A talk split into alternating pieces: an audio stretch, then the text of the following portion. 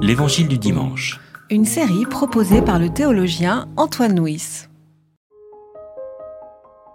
Quelques-uns des Sadducéens, qui soutiennent qu'il n'y a pas de résurrection, vinrent l'interroger. Maître, voici ce que Moïse nous a prescrit. Si quelqu'un meurt, ayant une femme, mais pas d'enfant, son frère prendra la femme et suscitera une descendance au défunt. Il y avait donc sept frères. Le premier prit femme et mourut sans enfant. Le deuxième, puis le troisième prirent la femme. Il en fut ainsi des sept qui moururent sans laisser d'enfant. Après, la femme mourut aussi. À la résurrection, duquel est-elle donc la femme? Car les sept l'ont eue pour femme. Jésus leur répondit, Dans ce monde-ci, hommes et femmes se marient, mais ceux qui ont été jugés dignes d'accéder à ce monde-là et à la résurrection d'entre les morts ne prennent ni femme ni mari. Ils ne peuvent pas non plus mourir parce qu'ils sont semblables à des anges et qu'ils sont fils de Dieu, étant fils de la résurrection. Que les morts se réveillent c'est ce que Moïse a signalé à propos du buisson quand il appelle le Seigneur Dieu d'Abraham, Dieu d'Isaac et Dieu de Jacob. Or il n'est pas le Dieu des morts, mais des vivants, car pour lui, tous sont vivants.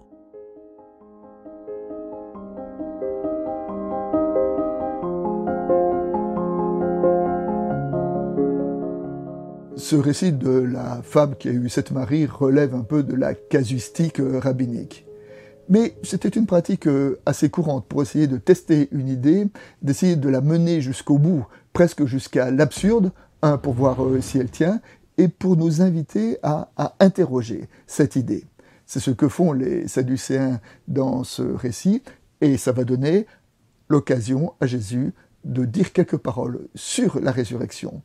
Et ce texte est assez rare car l'évangile dit que Jésus est ressuscité, mais il dit peu de choses sur la résurrection. Ce passage est un des seuls récits qui dit le contenu, ou un peu de contenu, sur la résurrection.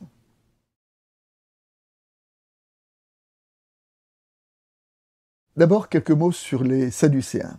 Les Sadducéens étaient un mouvement religieux de personnes qui se référaient à la Torah, principalement, aux cinq premiers livres de la Bible, et surtout qui euh, rejetait toute la tradition orale que vénéraient euh, les pharisiens. Et comme euh, la Torah ne parle pas de résurrection, eh bien les Sadducéens ne croyaient pas à la résurrection. Et en cela, ils étaient d'une lucidité extrême, refusant de se laisser bercer par des, ce qu'ils pensaient être des fausses espérances d'immortalité. Ils étaient là sur une éthique à la fois très rigoureuse et très lucide. Ensuite, le texte parle à propos du Lévira. Alors, le Lévira, c'est une coutume qu'on trouve aussi dans la Torah et qui veut que quand un homme meurt sans descendance, son frère devait épouser la veuve et le premier fils qui naît de cette nouvelle union était considéré comme étant le fils du premier homme.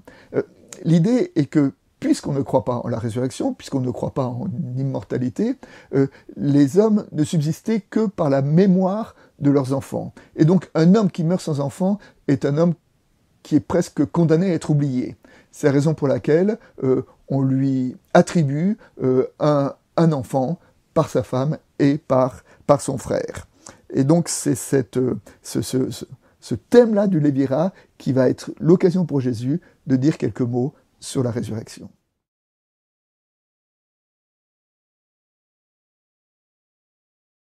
La première réponse de Jésus est euh, que dans la résurrection, il n'y a plus ni femme ni mari.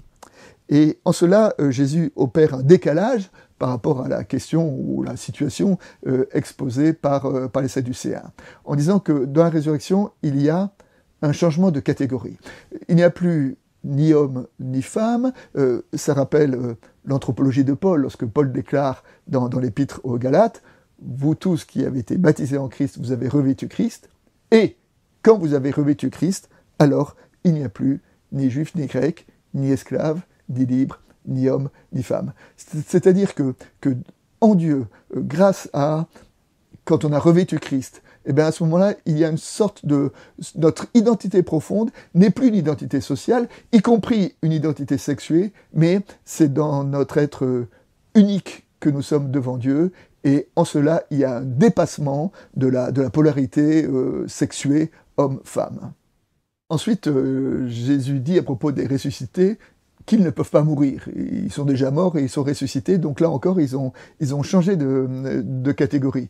Et parce qu'ils ne peuvent pas mourir, eh ben, ils n'ont plus de, sexualité, ils n'ont plus de, de, descendance, il y a quelque chose de l'ordre de, l'éternité dans le registre de la, de la, de la résurrection.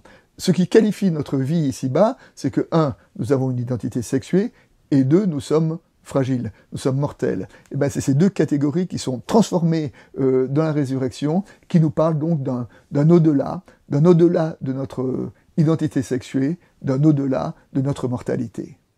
Jésus termine son enseignement en disant que Dieu est le Dieu des vivants. Et là encore, à propos de la résurrection, ça rappelle ce que Paul dit dans euh, la première épître aux Corinthiens, chapitre 15, chapitre consacré à la résurrection. Il dit, parce que Christ est ressuscité, par la grâce de Dieu, je suis celui qui suis. Je suis ce que je suis. Alors le je suis ce que je suis fait écho, évidemment, à la façon dont Dieu lui-même s'est révélé à Moïse dans le livre de l'Exode pour l'envoyer libérateur, libérer le peuple. Quand Moïse lui a demandé quel est ton nom, Jésus a répondu, je suis ce que je suis. C'est-à-dire que Dieu ne le cesse pas enfermé dans un nom, mais il est, euh, va être euh, connu par simplement ce qu'il est, et eh bien de même, le, le je suis que dit Paul, c'est-à-dire que son identité, son être est plus fort est plus fort, y compris que sa mortalité, et que la résurrection vient, vient changer euh, son identité, vient changer euh, ce qu'il est. Il ne se définit plus par rapport à sa, sa nationalité, son statut social, son sexe, etc. Il se définit maintenant uniquement comme, comme un enfant de Dieu qui a une vie qui est débordée par la grâce. Et c'est ça la, grande affirmation de la résurrection.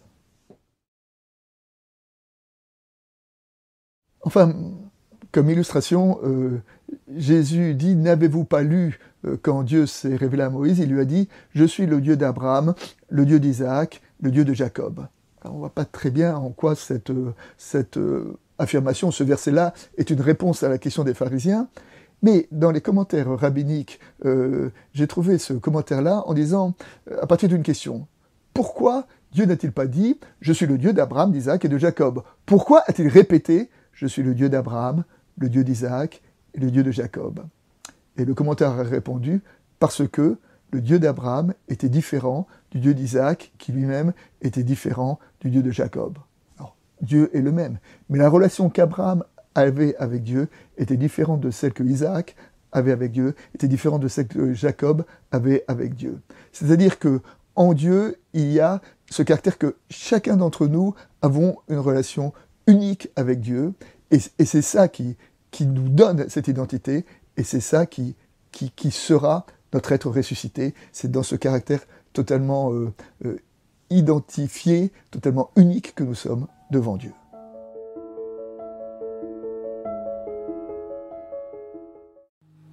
C'était L'Évangile du dimanche.